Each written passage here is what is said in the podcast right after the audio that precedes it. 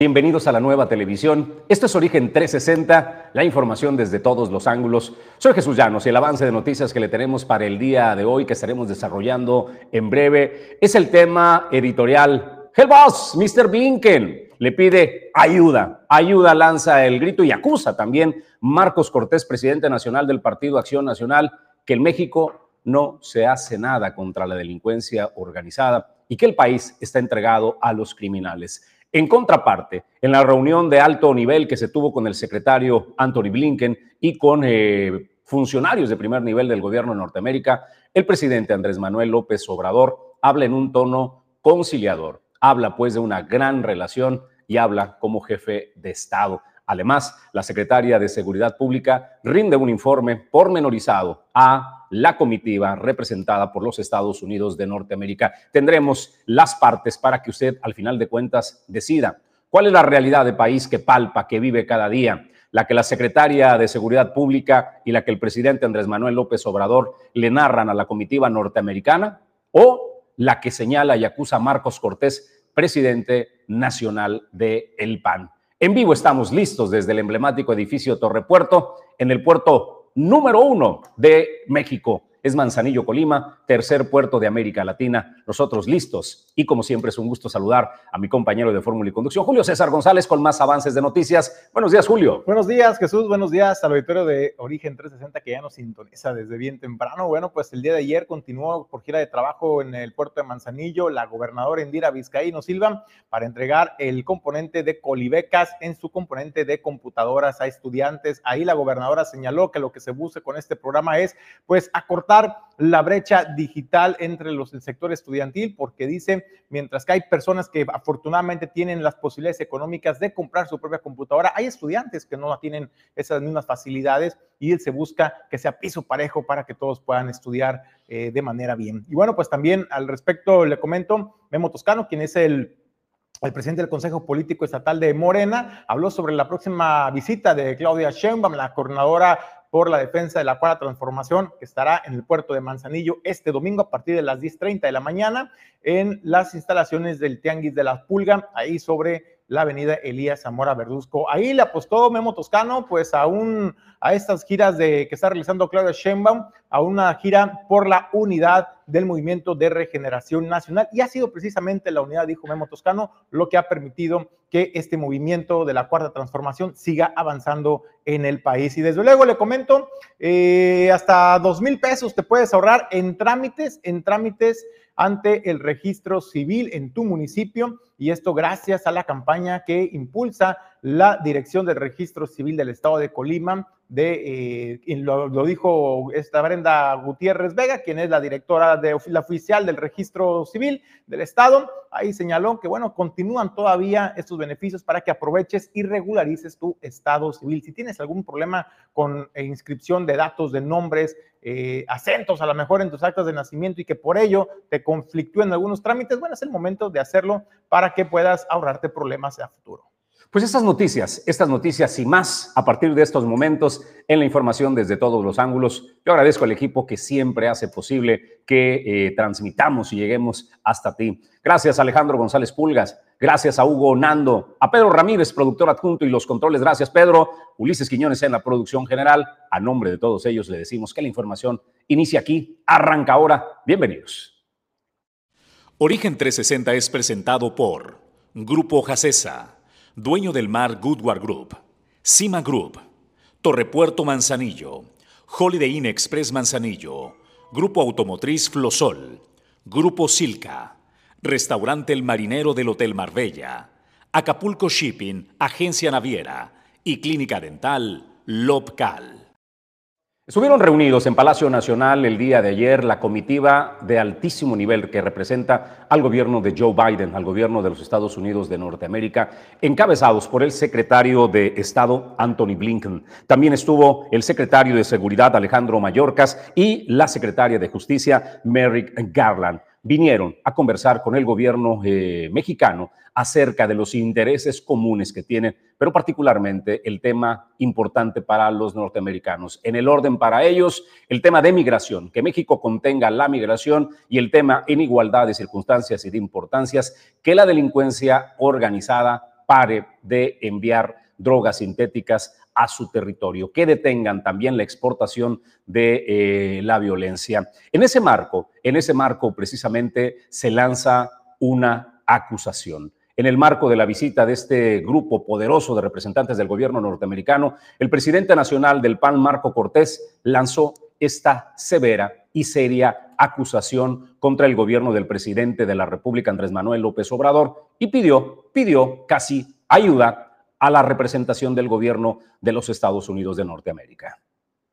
A propósito de la visita del secretario de Estado de los Estados Unidos y su comitiva a México, como presidente de la primer fuerza política de oposición en el Congreso mexicano, quiero decirle que estamos viviendo la peor crisis de violencia e inseguridad en México. Familias enteras han sido secuestradas por el narcotráfico en Zacatecas. Los jóvenes inmigrantes están siendo sometidos a trabajos forzados. En las últimas semanas han desaparecido a jóvenes en todo el país.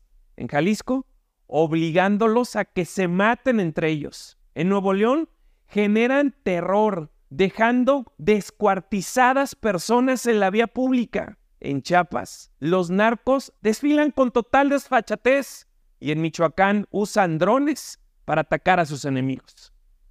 Este es el sexenio más violento del que se tenga memoria, con más homicidios, con más personas desaparecidas y más extorsiones que nunca.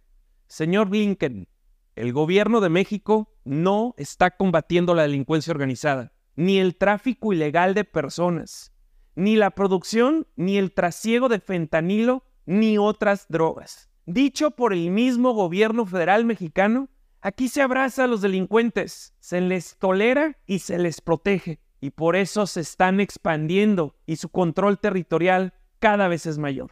Anteriormente nosotros como oposición hemos denunciado ante la Organización de los Estados Americanos, ante la Comisión Interamericana de los Derechos Humanos y ante la Secretaría de Estado de su país que los grupos delictivos en México no están siendo combatidos y que por el contrario están involucrados en las elecciones, particularmente en apoyo de los candidatos de Morena, el partido en el gobierno, amedrentando, persiguiendo, golpeando, secuestrando y hasta matando a los candidatos de la oposición. Solo hay que recordar que el proceso federal intermedio del 2021 ha sido el más violento en la historia de México. Espero que su visita y la de los más altos mandos de seguridad de los Estados Unidos sí sea provechosa para quienes vivimos en ambas naciones, porque la crisis de violencia e inseguridad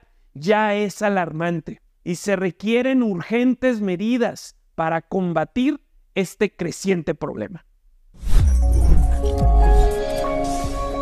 Marcos eh, Cortés, presidente nacional del PAN, lanza de grito de ayuda a la representación que encabeza Anthony Blinken. Eso es lo que le dice. En contraparte, en reunión de este, esta reunión de alto nivel que se desarrolló en Los Pinos, encabezada por el presidente Andrés Manuel López Obrador, Rosa Isela, secretaria de Seguridad, Rosa Isela Rodríguez, dio un informe pormenorizado a la delegación de los Estados Unidos de Norteamérica de cómo, cómo se combate el crimen organizado, cómo se reduce la violencia y los resultados que se tienen en esta materia. Desde el inicio del gobierno del presidente Andrés Manuel López Obrador, combatimos a todos los cárteles porque no tenemos pactos. Hemos detenido a más de 78 mil delincuentes, de los cuales 4 mil eran objetivos prioritarios. Aseguramos más de 2 mil laboratorios, 900 este año. Incautamos más de 184 toneladas de cocaína, 7.6 toneladas de fentanilo y más de 44.700 armas de fuego de alto poder. Ese es el detalle que da Rosa Isela Rodríguez para complacer a los norteamericanos, diciéndole que desde el gobierno de México se actúa, que no hay pacto con criminales, que no hay acuerdos con narcos y que al parejo se combaten a todos los eh, que encabezan la delincuencia organizada. El presidente Andrés Manuel López Obrador, que encabezó esa reunión, se dio conciliador, habló acerca de la gran relación que se tiene con los Estados Unidos de Norteamérica y el respeto con que se tratan y cómo se ven de iguales. Señor Blinken, señor procurador, nos da mucho gusto que estén aquí. Pues ya somos conocidos, amigos. Sé que van a trabajar como lo han venido haciendo de manera conjunta.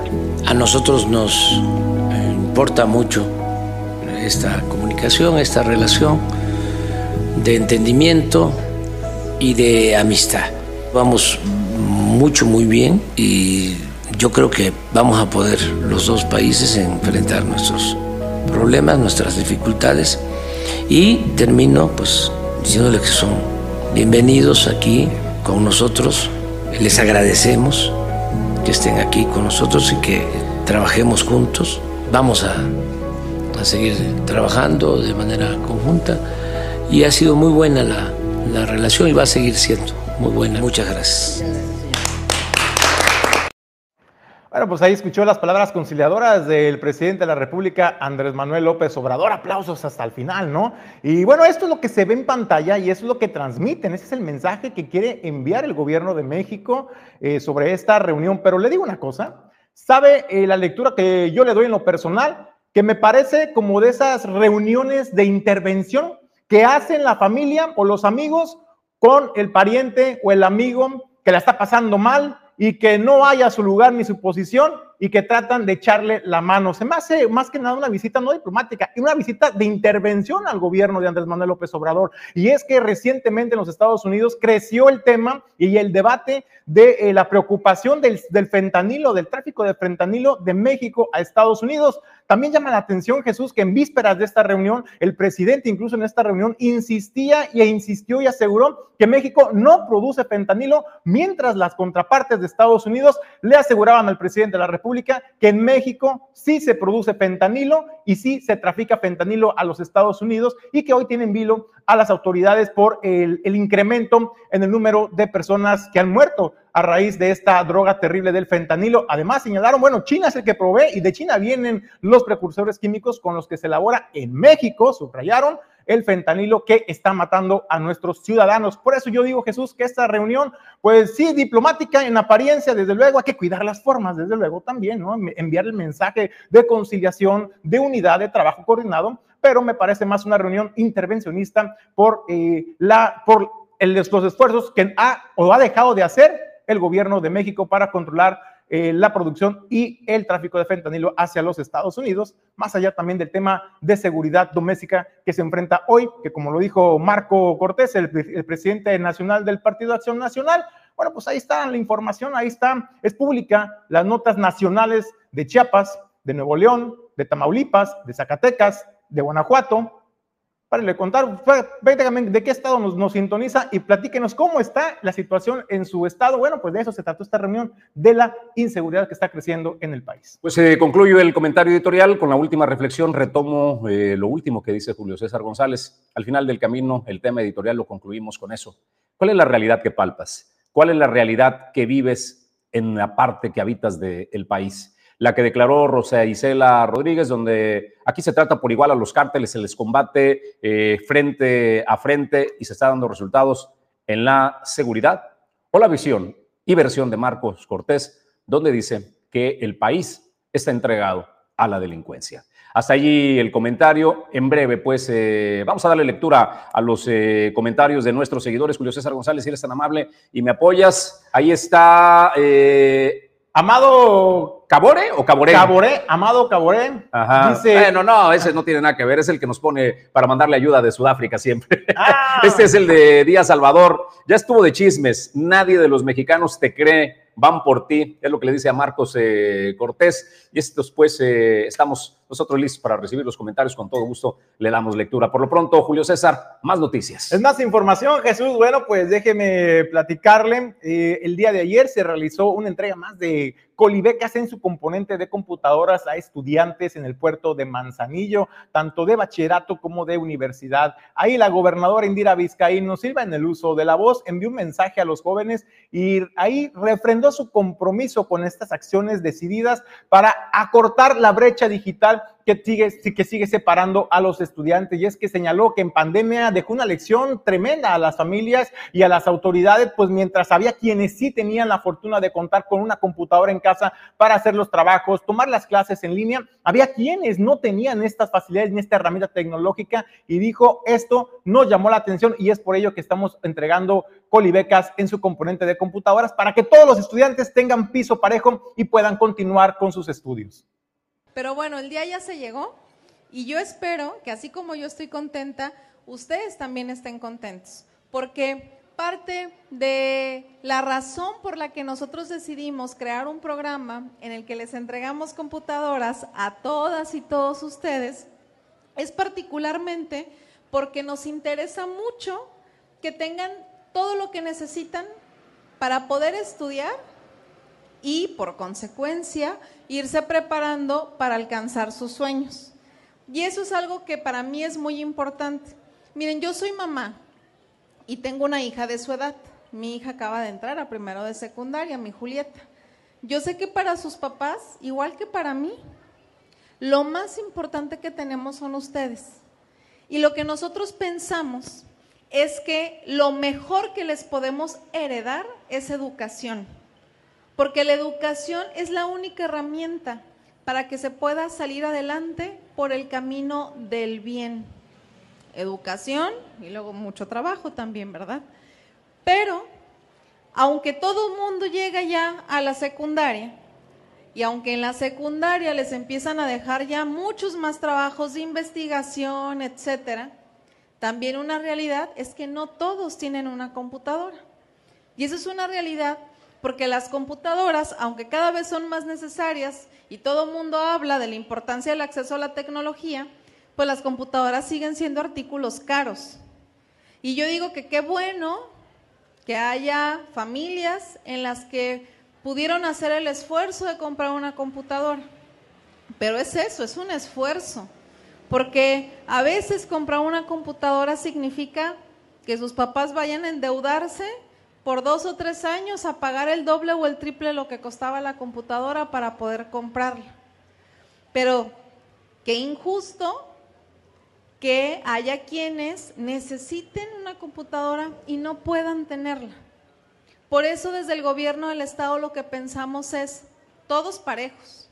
Por eso todos uniformes escolares en preescolar, primaria y secundaria, todos mochilas y útiles en preescolar y primaria, para que no tengamos eso de que pues los que estrenan y los que no estrenan, sino que sepan que todos son iguales, pero sobre todo que todos son igual de importantes para nosotros.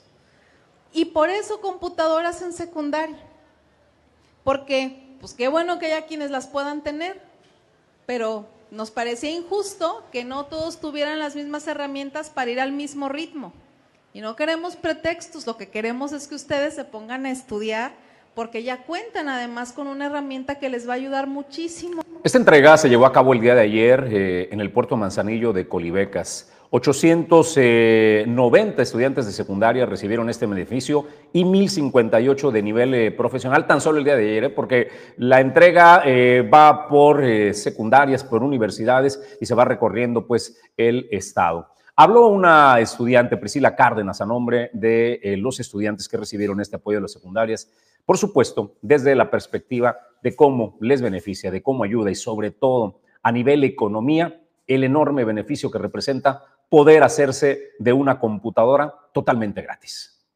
Buen día, alumnas, alumnos, madres y padres de familia. Licenciada Indira Vizcaíno Silva, gobernadora del estado de Colima, personal docente de diferentes instituciones educativas y a todas las autoridades que nos acompañan.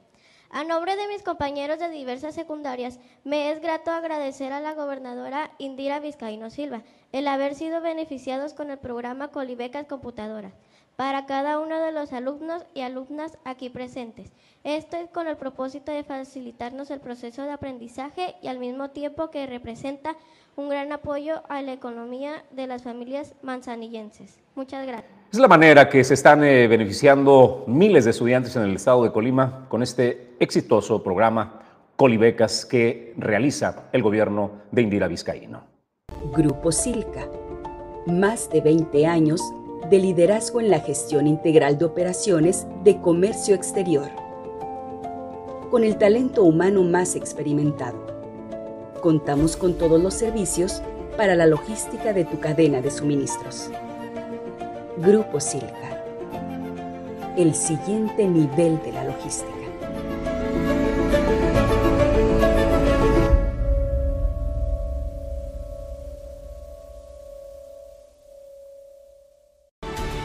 ¿Qué se necesita para la grandeza? Para mirar de frente y saber que lo estás logrando. ¿Qué se necesita para caminar en la cima? Se necesita valentía, honestidad, respeto, perseverancia. Pero sobre todo, se necesita fe, mucha fe.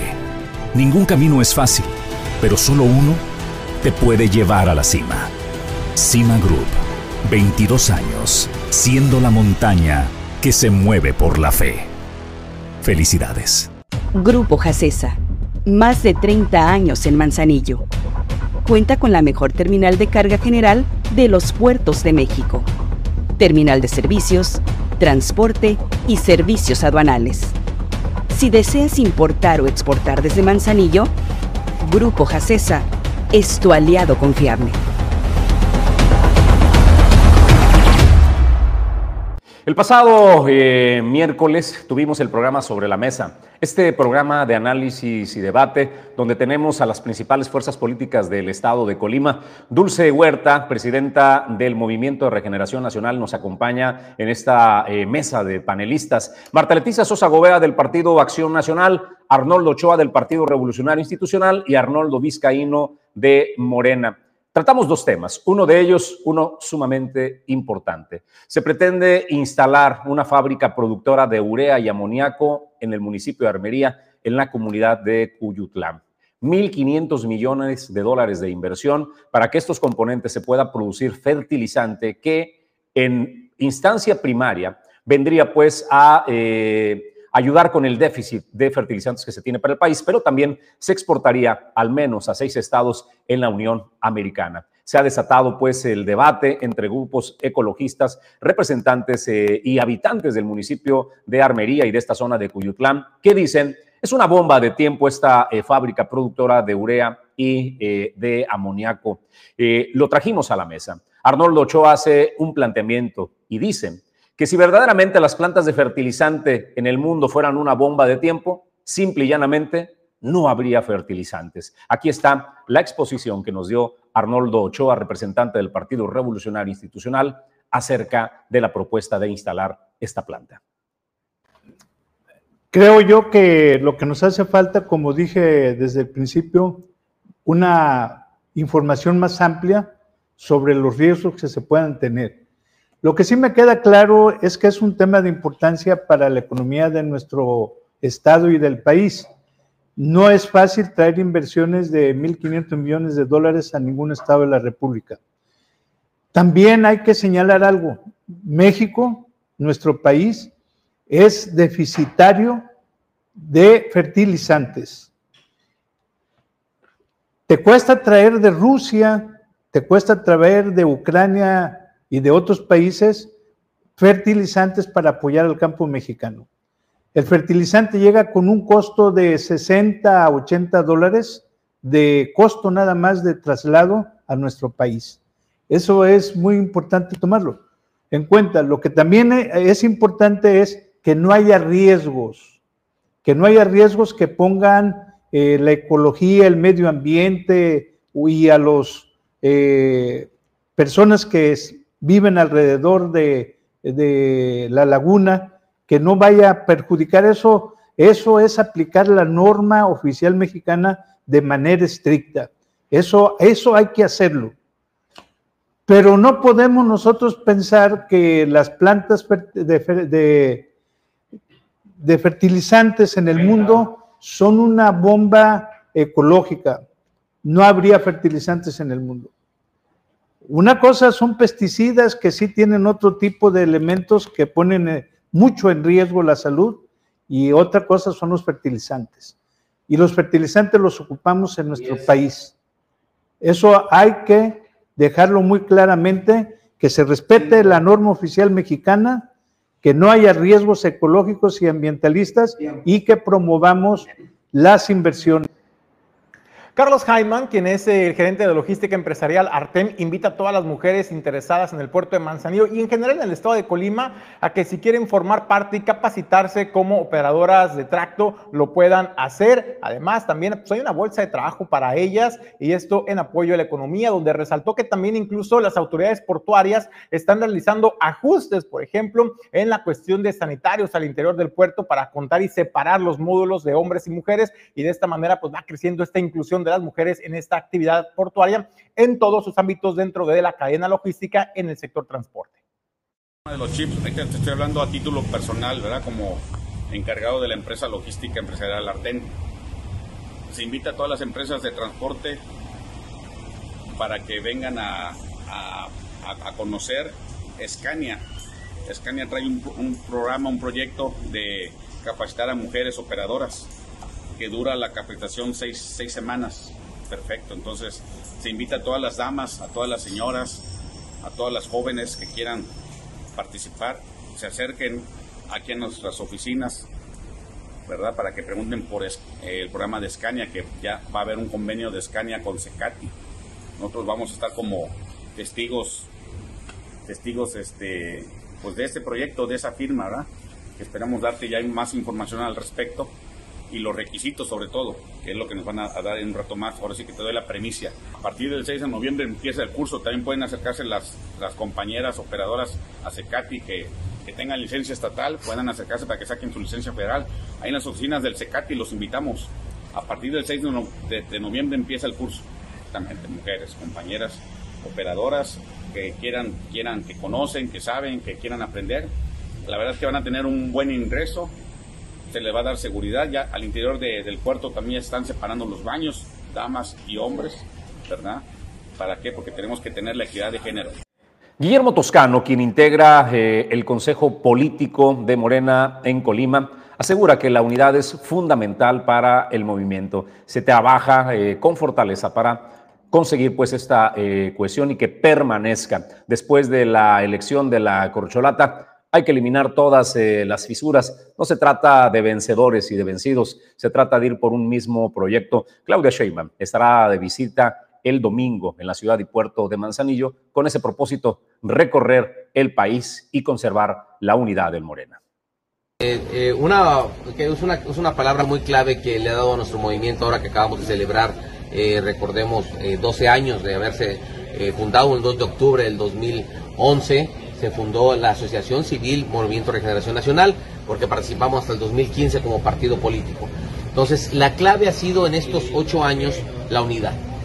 Es lo más complicado, se puede decir, encontrar esa unidad, pero la hemos encontrado en Morena. Gobernamos 23 estados de la República.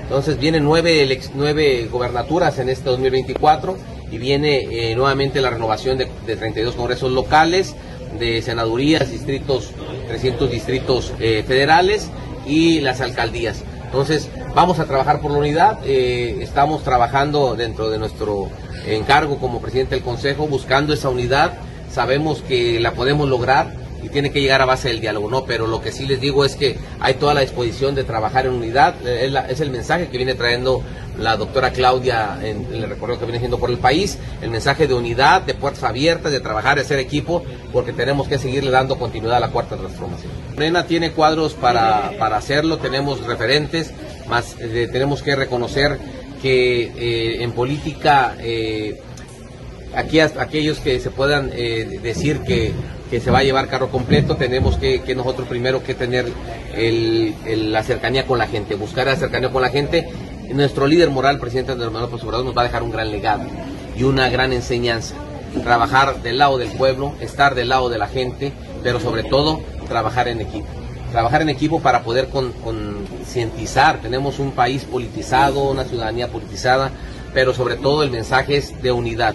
En el estado de Colima estamos trabajando desde nuestro partido para buscar ese carro completo. Y lo estamos trabajando desde el momento que estamos trabajando el fortalecimiento de nuestras estructuras y fortaleciendo aquellos referentes que en cada uno de sus espacios ya tienen ese trabajo de cercanía con la gente y la gente los reconoce. Porque tenemos que buscar esos liderazgos, esa, esa renovación eh, que estamos pidiendo generacional, la estamos buscando de la mano de la gente. No podrá haber liderazgos si no van de la mano de la gente. Entonces, en nuestro estado estamos fortaleciéndonos y claro, vamos a seguir persiguiendo esa unidad para poder sacar los triunfos de bueno, pues eh, quiero agradecer que esta mañana eh, nos acompañe para conversar el diputado del Movimiento Regeneración Nacional, Rubén Romo. Rubén, te agradezco que nos acompañes. Te saludo. ¿Cómo estás? Buen día. Jesús, ¿cómo estás? ¿Qué dices? Buenos días. Aquí andamos, mira, listos a la chamba. Pues muy interesante lo que está sucediendo en el Congreso del Estado, Rubén, respecto pues a la propuesta de imponer sanciones de tres años y medio para inhabilitar, para no ocupar cargos a funcionarios que ocuparon el cabildo de Villa de Álvarez durante el periodo 2018-2021. Hay eh, sanciones contra el presidente municipal en aquel momento, Felipe Cruz Calvario, contra Karina Heredia, Perla Vázquez Montes, Héctor Magaña, Josué Vergara, Graciela Jiménez Mesa, Erandi Rodríguez, Alonso, José Ángel eh, Barbosa, Gloria Cortés Sandoval, Mayrén Polanco y Yuleni Cortés León. Algunos de ellos son funcionarios en activo, eh, Rubén, pero partamos del principio. ¿Qué fue lo que ameritó que estos exfuncionarios y algunos funcionarios obtuvieran esta sanción para inhabilitarse en cargos por tres años y medio. Sí, mira, eh, todavía, todavía el tema, este, este juicio político que se llevó es histórico, jamás se había dado una resolución como tal en el Congreso del Estado de Colima. Este, esto demuestra una vez más el compromiso que hay con transparentar todo, con aplicar la ley cuando se tenga que aplicar. Y esto se debió a que en su momento eh, se hizo una demanda contra el ayuntamiento porque eh, autorizaron eh, permisos eh, para las mototaxis, para que circularan mototaxis en el, en el, ayuntamiento y cobraron esos permisos. Entonces, este, la ley lo marca muy claro, hubo una violación a, la ley y este, pues se, se interpuso una demanda en aquel entonces, todavía no estábamos nosotros como legislatura, todavía no entrábamos, y, este, y estamos acatando pues un ordenamiento que, que se tenía que llevar a cabo. Eh, incluso hay funcionarios eh, que están también de, de, que estuvieron de Morena en ese momento en ese ayuntamiento y pues para demostrar que, que, que, pues la ley se tiene que acatar y que se tiene que respetar y por eso este, fue esta sanción, este juicio político que se llevó. Ahorita ya corresponde, aquí se aprobó el día de ayer, ya muy tarde nos regresamos del Congreso el día de ayer en la noche, y ahorita pues ya pasará al tribunal, este Supremo Tribunal de Justicia de aquí del Estado para que ellos le den para adelante o lo regresen. Pero todo está bastante fundamentado, todo está bien eh, fundamentado legalmente y yo creo que es algo que va a proceder. Oye, Rubén, preguntarte, diputado, ¿quién promueve este, este juicio político en contra del anterior cabildo de Villa de Álvarez? Y preguntarte también si está en la mesa del análisis eh, otros ayuntamientos que han respaldado en la práctica también de alguna manera, hay que decirlo, la operación de estas unidades de mototaxis. Y preguntarte también, aprovechando, pues, ¿qué ha pasado entonces con el tema de regulación de este servicio de transporte alternativo? Sí, mira, eh, no tengo conocimiento de alguna otra demanda que exista eh, para otros ayuntamientos, aunque así se está manejando eh, no, estos ayuntamientos pues, eh, están permitiendo la circulación ilegal de los mototaxis, pero no han hecho ellos permisos ni han cobrado su fruto por, estos permisos eh, para regularizar los mototaxis. Eso es algo que le compete únicamente al gobierno del estado, a la Secretaría de Movilidad y a los y bueno, y el Congreso tendrá que trabajar y ya se está trabajando en la regulación de este eh, motos adaptadas que se están dando como servicio para movilizar a la gente. Recordate que quien puede expedir, eh, quien tiene la facultad, pues es el Congreso mismo y el gobierno del Estado para, para, para que se den o se otorguen ya sea concesiones o permisos para circular para este tipo de servicios. Entonces, que yo sepa, ahorita no hay ninguna otra demanda. Esta es una demanda que interpusieron en su momento eh, la, eh, el sindicato de taxistas de, de, Villa de Álvarez, tengo entendido, y es por eso que procedió y nosotros estamos siguiendo nada más eh, la comisión de responsabilidades, pues está acatando el ordenamiento que se da para darle seguimiento a este, a, a, este juicio político. De no haberlo hecho, de haber dado largas o algo, pues nosotros eh, caeríamos en un incumplimiento que luego podría revertirse a nosotros y hacernos un juicio político a nosotros como Congreso. Oye, diputado, también hay que aclarar, bueno, esto fue lo que aprobó el Congreso, el Congreso del Estado, pero también está el tema de que ahora el turno para ratificar esta sanción está en el Supremo Tribunal de Justicia y desde luego también los recursos legales que eh, los señalados o los imputados en este caso pues pudieran presentar para eh, poder eh, de alguna manera ampararse o impugnar esta, esta resolución. Sí, de hecho nuestro trabajo como Congreso ya está realizado y ahora le compete y es el Tribunal, el Supremo Tribunal de Justicia del Estado quien va a dictaminar y quien va a decir si sí se violentó, se violó la ley y si sí procede para proceder así a la inhabilitación de todos los funcionarios que están en activo y los que tienen demanda, pues que no puedan tomar eh, o ejercer un cargo en tres años y medio. Diputado, agradecerte, Rubén, eh, la oportunidad de platicar esta mañana en Origen Informativo. Le vamos a dar seguimiento a este tema y desde luego queda pendiente pues el debate también en el Congreso, diputado, de la regulación o la provisión de las mototaxis en el estado de Colima. Comentarte que ya estamos trabajando en este tema es algo que nos urge y que nos propusimos tratar de sacarlo este año. Va a ser algo difícil. Es un tema que abarca muchos aspectos, muchos aspectos que se tienen que analizar eh, es un tema complicado, ustedes lo saben, es un tema que eh, yo siempre he sido abierto en el, sentido de que no estoy de acuerdo lo que está pasando con las mototaxis o las motos adaptadas. Siento que son vehículos de alto riesgo, pero que también es una necesidad para la población, para su movilidad, y tenemos que darle a nosotros opciones y garantizar la movilidad en el, estado de la gente. Eh, pero para mí siguen siendo vehículos eh, riesgosos. Eh, tú lo puedes ver en las calles, tú ves hasta cuatro o cinco personas con niños trepados en las mototaxis. Eso implica que puedas perder el control de una moto fácilmente o con un accidente. No tienen nula seguridad si un, auto los llega a, impactar pues algo que yo he estado recurrentemente presionando en el Congreso con mis compañeros y también con movilidad y también en el gobierno, de que es algo que ya urge sacarlo, regularlo eh, establecer los límites, eh, todo, ¿va? Eh, hasta la cantidad de motos que van a poder estar. Y como lo, siempre lo he dicho y lo reitero, de todo lo que ven ahorita, prácticamente se quedaría la mitad, no, no quedarían todos. Bueno, eso es, es lo que yo propondría en la regularización, porque ya está rebasado la cantidad de este tipo de, de, vehículos aquí en el puerto de Manzanillo, en Tecomán, que es donde se están dando más este, problemas. Pues es lo que espera la ciudadanía, eh, Rubén, no la desaparición. La idea y creo que el sentido va hacia la regularización, que se regule, que eh, puedan tener trazabilidad, de que se pueda saber quién maneja un mototaxi, qué seguridad ofrecen, que estén en igualdad de circunstancias, que paguen sus impuestos para que eh, puedan ser también competitivos con los taxis, porque hoy día viven en una anarquía plena. Rubén, te agradezco la charla esta mañana. Gracias. Gracias, saludos, Jesús. Un abrazo a los dos y estamos a sus órdenes. Y bonito fondo el de atrás ¿dónde estás o qué? Acá en la tienda, la sucursal nueva. Bueno, pues muchas felicidades por tu tienda nueva, ¿eh? Das una vueltita. Era un icónico este, restaurante. Icónico, ¿no? El Bugatti. Y la verdad, ahora este, pues quedó, quedó muy bien ahí para que vayan y te visiten en eh, Romo, equipos de seguridad. Así es. Felicidades, gracias Rubén. Saludos. Nos, vemos. buen día. Bueno, pues vamos nosotros a pausa. En instantes, más información desde Origen 360, la información desde todos los ángulos. Torrepuerto Manzanillo es la sede de las empresas que generan el desarrollo portuario. Aquí se generan las ideas y se trabaja en el comercio exterior, la logística y los negocios. Torrepuerto Manzanillo, el espacio ideal para líderes y emprendedores.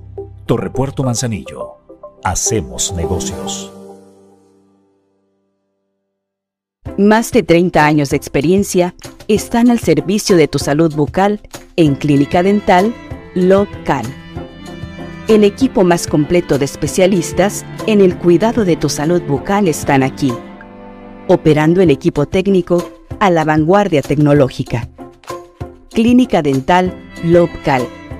En Manzanillo, somos los profesionales.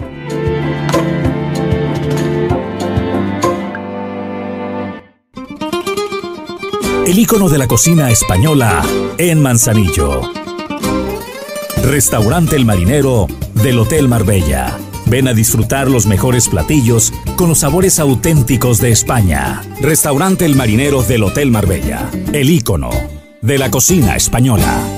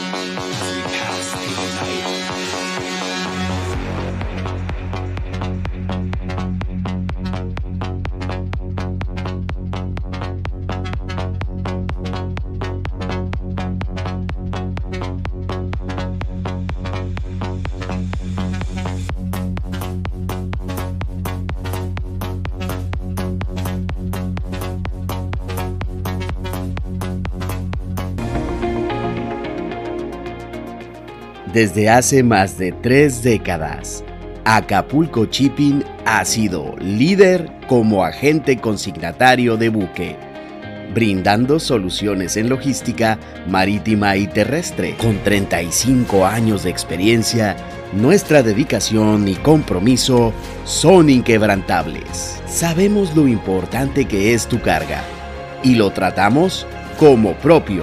Acapulco Shipping. Tu confianza en nuestros servicios es nuestra fortaleza. En reporte de barrio, eh, la creación de la ciclovía está, eh, trae, trae, consigo algunos eh, problemas colaterales. Al dejar sin carril laterales y al utilizar uno de los laterales como estacionamiento, ha dejado pues en la imposibilidad al transporte urbano de tener paradores o paraderos eh, seguros. La zona que comprende de el crucero de las Hadas hasta la comercial eh, mexicana, para ser precisos, frente al jardín de Salagua, está trayendo muchas complicaciones. Allí no existe eh, ahora mismo más que los carriles centrales. Eliminaron lateral y no hay espacio para que tengan paraderos seguros. Lo que usted ve ahora mismo es cómo en esta zona, eh, frente al jardín de Salagua, ahí está, solo queda un carril.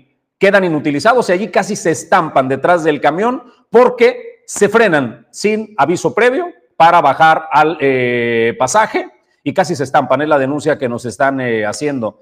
De acuerdo al proyecto que había prometido la alcaldesa Griselda Martínez, bueno, pues iban a regular los paradores seguros y dentro de lo que tenían que hacer es también prohibir a los camioneros hacer esto. Pero también hay que educar al pasaje, también hay que educar al, camionero porque tratar de darles espacio ya no hay, Julio, ya no hay manera. O sea, tú puedes ver allí, o sea, solo están los carriles de concreto centrales, lo lateral se eliminó y se convirtió en ciclovía, entonces los camioneros no les queda de otra más que pararse en el carril central, en uno de los carriles centrales para bajar al pasaje y casi se les estampa todo el mundo allí, Julio. Jesús, pues era algo que ya se había señalado, se le había hecho el llamado a las autoridades municipales, la falta y la pésima, pésima planeación de esta ciclovía porque no dejaron los accesos ni los espacios eh, para que pudieran hacerse los paraderos seguros. Ese es un ejemplo claro porque precisamente frente al Jardín de Salagua, ahí se contaba anteriormente con una parada de camiones y hoy así tienen que abordar las, las personas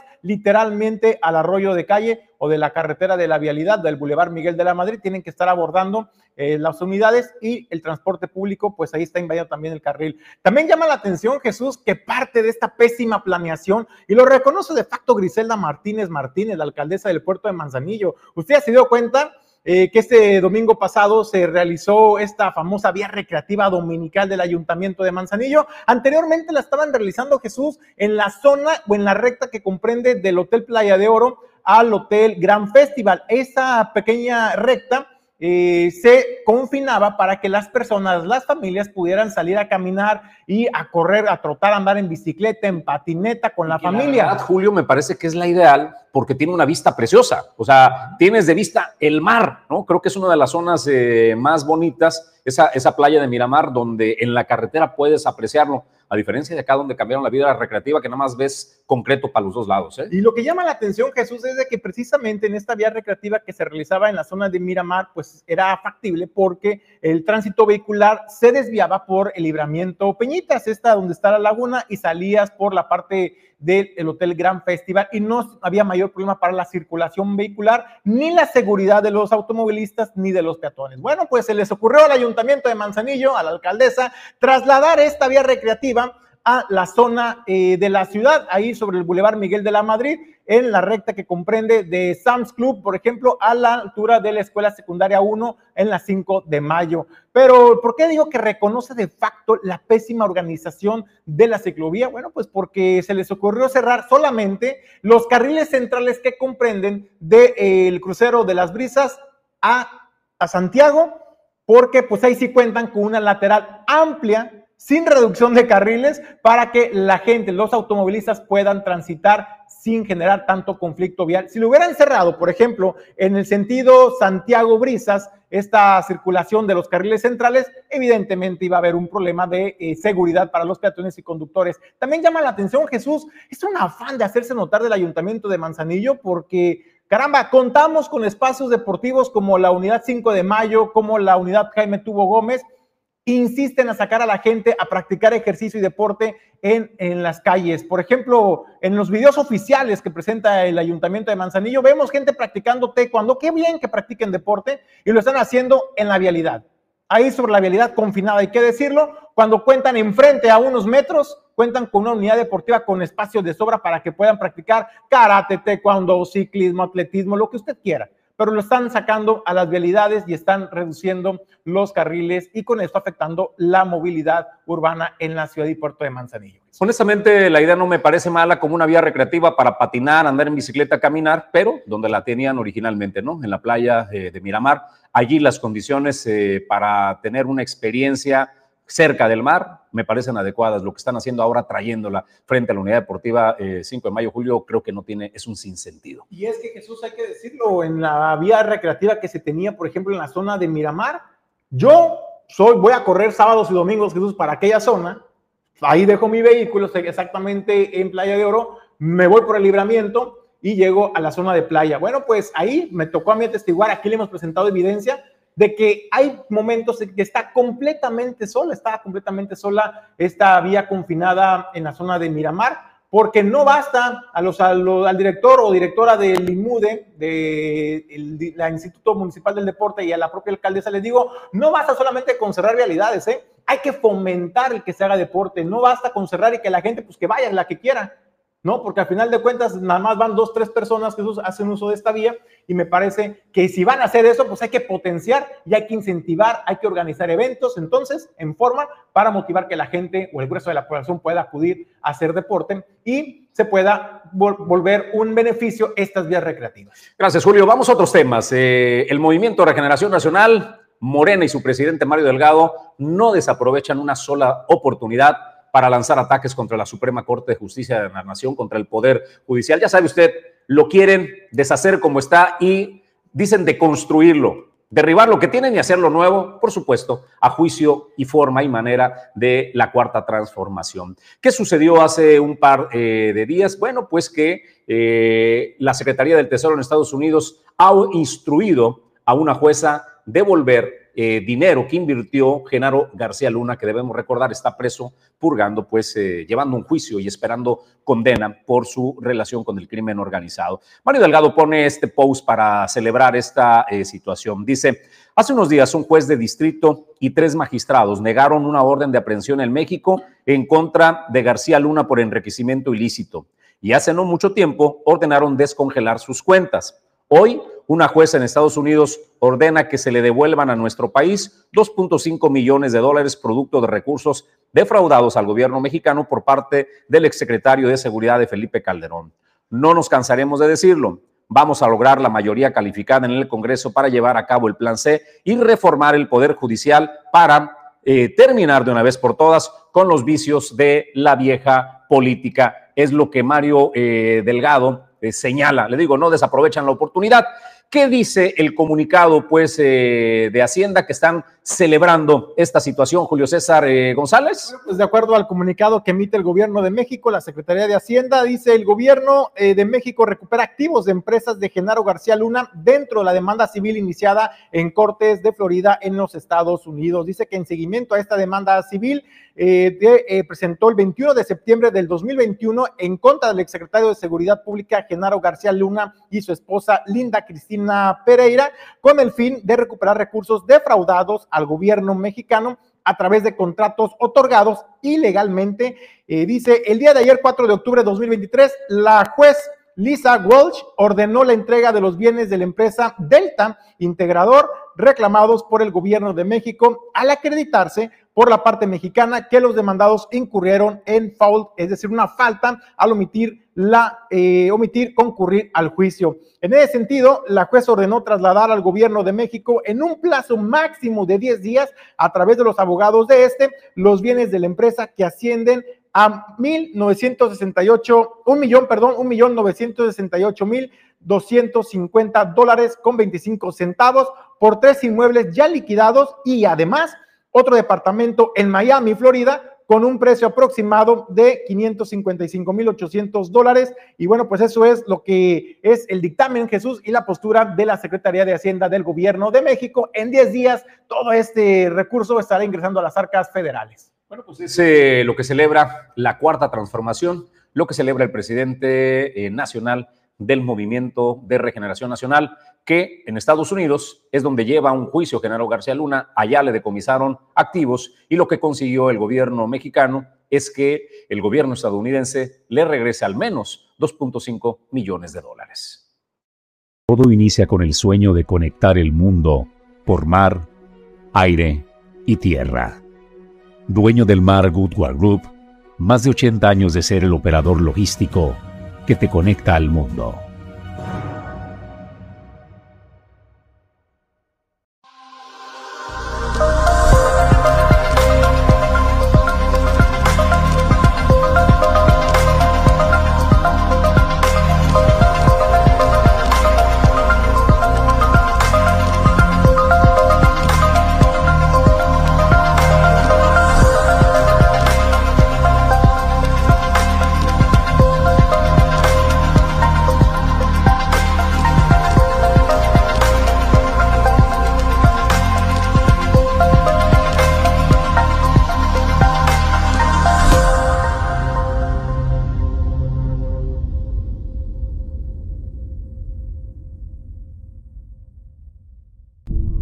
Saben que para lograr algo innovador hay que buscar varias rutas.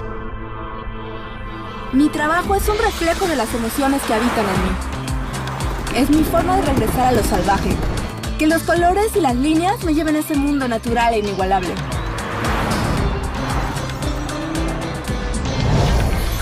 Conforme voy cambiando, mi obra también se transforma. Eso la hace especial. Me inspiro en mis raíces. Tenemos un país lleno de colores y de texturas. Cada boceto y cada proyecto siempre es una experiencia diferente.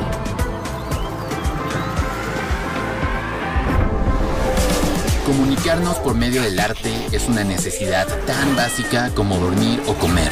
Las formas, los colores y el mensaje que acompañan a la pasión son los elementos que hacen de nuestra vida una experiencia única e irrepetible. Es diferente. Tú lo haces único. Nuevo MG1. Enjoy uniqueness. MG, enjoy.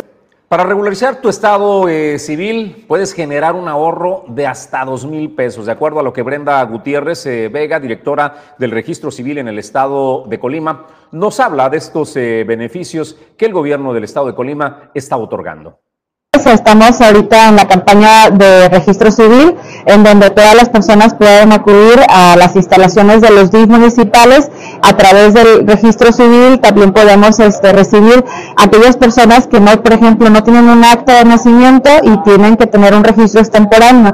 En ese sentido, pues pedirles a todas aquellas personas que no cuentan con un acta de nacimiento que puedan eh, juntar o reunir los requisitos o acercarse a su DIF municipal o DIF estatal para que puedan eh, de alguna manera pues eh, tener ese documento tan básico como lo es un acta de nacimiento, el documento de identidad.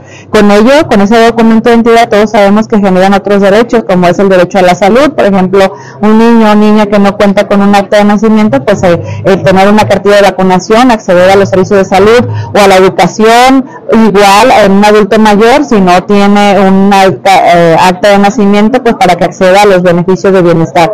Entonces, pues pedirles a toda la población que se acerque estamos haciendo registros extemporáneos, también pueden eh, eh, las personas que quieren nacionalizarse, eh, que han nacido en Estados Unidos, contamos con el servicio también gratuito para aquellas personas, en el caso de la postilla no se requiere y en este caso pues estarían acudiendo a las instalaciones de la Dirección de Registro Civil para poder darle suscripción de nacimiento. ¿Qué se ocupa? Pues se ocupa en este caso el acta de nacimiento extranjera, la identificación eh, de la persona, eh, también el acta de los padres, de padre y madre mexicanos y eh, un comprobante de domicilio de aquí de Colima y con ello este, estaremos entregando la, bueno, la autorización para un registro de extranjero aquí en, en, nuestro, en nuestro estado. Y bueno, pues también invitar a toda la población a que acudan con nosotros. En este momento eh, nosotros tenemos una falla en el sistema eléctrico y esta semana pues no hay servicio de la dirección, pero sí este, estaremos hablando que la siguiente semana eh, de manera normal estaremos atendiendo a toda la población y que lo principal revisen sus documentos. Siempre es importante, ¿por qué? Porque luego hay algún error que necesitamos corregir y pueden acercarse también a la dirección.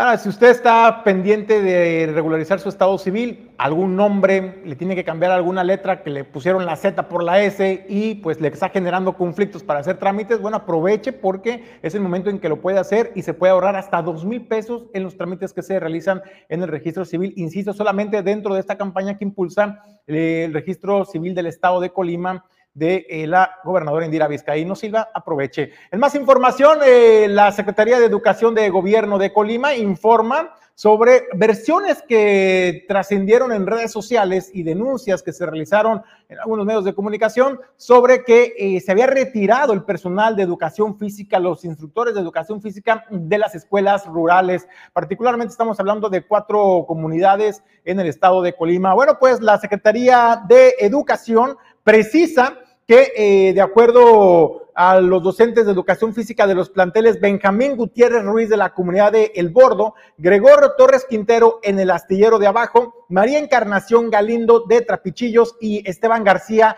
en el, en el astillero de arriba, la Secretaría de Educación y Cultura del Gobierno de Colima y la Coordinación de los Servicios Educativos del Estado hacen las siguientes precisiones. La Secretaría de Educación siempre buscará garantizar la cobertura del servicio educativo en todos los planteles escolares de nuestra entidad, sin distingo alguno por tratarse de comunidades rurales o, en zonas urbanas. La situación de que tres de cuatro comunidades mencionadas actualmente no cuenten con docente de educación física nace a raíz de la petición de un maestro con muchos años de servicio que por situaciones personales y por derecho laboral ha solicitado su cambio a la ciudad de Colima, mientras que la comunidad de El Astillero de Abajo actualmente sí cuenta con el maestro de educación física. Erróneamente se menciona en la información publicada que son 100 escuelas las que pertenecen al programa E3, es decir, arraigo del maestro en el medio rural, lo que es un dato incorrecto, ya que actualmente son solamente 57 centros educativos que se encuentran dentro de esta modalidad E3. Falsamente también se señala que a esas escuelas, por ser esta categoría, están ubicadas en comunidades alejadas, se le retirarían a sus docentes de educación física, que contradice al interés superior de dar acceso a la educación de nuestras niñas y niños y adolescentes y jóvenes en el estado de Colima. Y bueno, pues eso es lo que informa y a grandes rasgos la Secretaría de Educación. Un plantel sí cuenta con maestro de educación física, desmintiendo las versiones de que faltaba el instructor y en las otras tres es un tema pues administrativo que por derechos laborales del maestro, bueno, pues se tiene que hacer también un reajuste y eso desde luego lleva tiempo, pero está garantizado toda la educación eh, física para estos planteles en las zonas rurales. Gracias, Julio. Vamos a más eh, información. La carretera a Chandiablo, una obra que el gobierno de José Ignacio eh, Peralta construyó, pero la verdad lo hizo mal y dejó más problemas que soluciones. Ha tenido que ser retomada y rehabilitada han estado eh, diversos actores empujando porque se resuelva este tema. Rubén Romo es uno de ellos, Rosy Vallardo es eh, otra y han estado trabajando. Se ha conseguido que el gobierno del estado rehabilite esta primera etapa de este camino. Chandiablo, la primera etapa de rehabilitación que conste que se los he dicho todo el tiempo, la primera etapa de rehabilitación de la carretera Chandiablo ya está por ahí hubo algunas inconformidades por algunos topes que me pedían y ya lo he dicho muchas veces, esos topes que van a ponerse a la altura de Valle Paraíso los voy a poner su servidor de mi dinero. Esos por, eh, ahí me pedían que se terminara. La primera etapa de la rehabilitación de la carretera está terminada. Vendrá otra etapa más adelante. Eh, pronto la gobernadora eh, informará de esa, de esa etapa y la Secretaría de Desarrollo Urbano sigue en perfectas condiciones. Hay algo de tierra por las bajantes de lluvia, pero nada que afecte a la carpeta de la carretera. La carretera, me lo ha comentado la gente, está en buenas condiciones y es una carretera que ya se terminó la primera etapa. Y, pues bueno, ahorita también hemos estado dándole seguimiento a la petición y a la gestión que hizo la gobernadora y los servidores como diputados que gestionamos la construcción de un puente eh, vehicular y, peatonal ahí en, la prolongación a Santiago, que cruza el arroyo, que ha tenido muchos accidentes, que se ha caído mucha gente, y pues ya estamos en el proceso de estar pujando esa gestión. Ya entró en la Cipona, el almirante Gómez Mellón ya eh, lo vio, hemos platicado con él, la gobernadora ya mandó la petición y ya lo subieron al paquete de horas del año que entra para que se apruebe por el Consejo de la Cipona. Esperemos que por ahí la gobernadora haga su parte y que nos apoye la Cipona a toda la población de Santiago, que es un puente vial y peatonal que ya es de suma urgencia que se haga. Un diputado que está caminando las calles, la gente me lo ha dicho, eh, cuando me mandan llamar voy, los atiendo, escucho la problemática y les digo si los puedo resolver o yo no, no, no puedo o es parte del ayuntamiento. Acuérdense que como diputado no todo lo podemos, no tenemos autorización de, de mandar o no somos autoridades dentro del municipio. Gestionamos las cosas que nos, nos competen y hasta ahí. Pero vamos a escuchar siempre a la gente y vamos a ver si podemos darle solución a las cosas que nos viendo ahí este, un mensaje que nos están eh, mandando. Abdulaye Jimbo, que dice que tiene una fortuna de 800 mil euros. Con 200 mil me conformo, este señor Jimbo, ¿no? Oiga, para darle lectura a los mensajes, eh, el Hugo NP, el Hugo nos dice que qué mal planeada está la ciclovía. Sin duda, dice, es una buena idea, pero muy mal eh, planeada. Eh, Heraclio Espinosa González, viva Colima. Ayer eh, mencionó el rey Felipe de España. Heraclio, eres rey. Pues eres rey, Heraclio. Felicidades. Señoras y señores, nosotros con esto despedimos el informativo. Don Julio César González, a nombre de todo el equipo que hace posible que Origen 360 llegue hasta ustedes. Gracias. Alejandro González Pulga, Hugo Nando. Gracias a Pedro Ramírez, productor adjunto y controles. Ulises Quiñones en la producción general y mi compañero de fórmula y conducción, Julio César González. Nos vamos, Julio. Gracias por acompañarnos en esta semana informativa. El lunes los esperamos 9 de la mañana con más datos interesantes. Disfrute, disfrute por favor su fin de semana, puntuales lunes 9 de la mañana. Soy Jesús Llanos, que tenga extraordinario fin de semana. Grupo Silca. Más de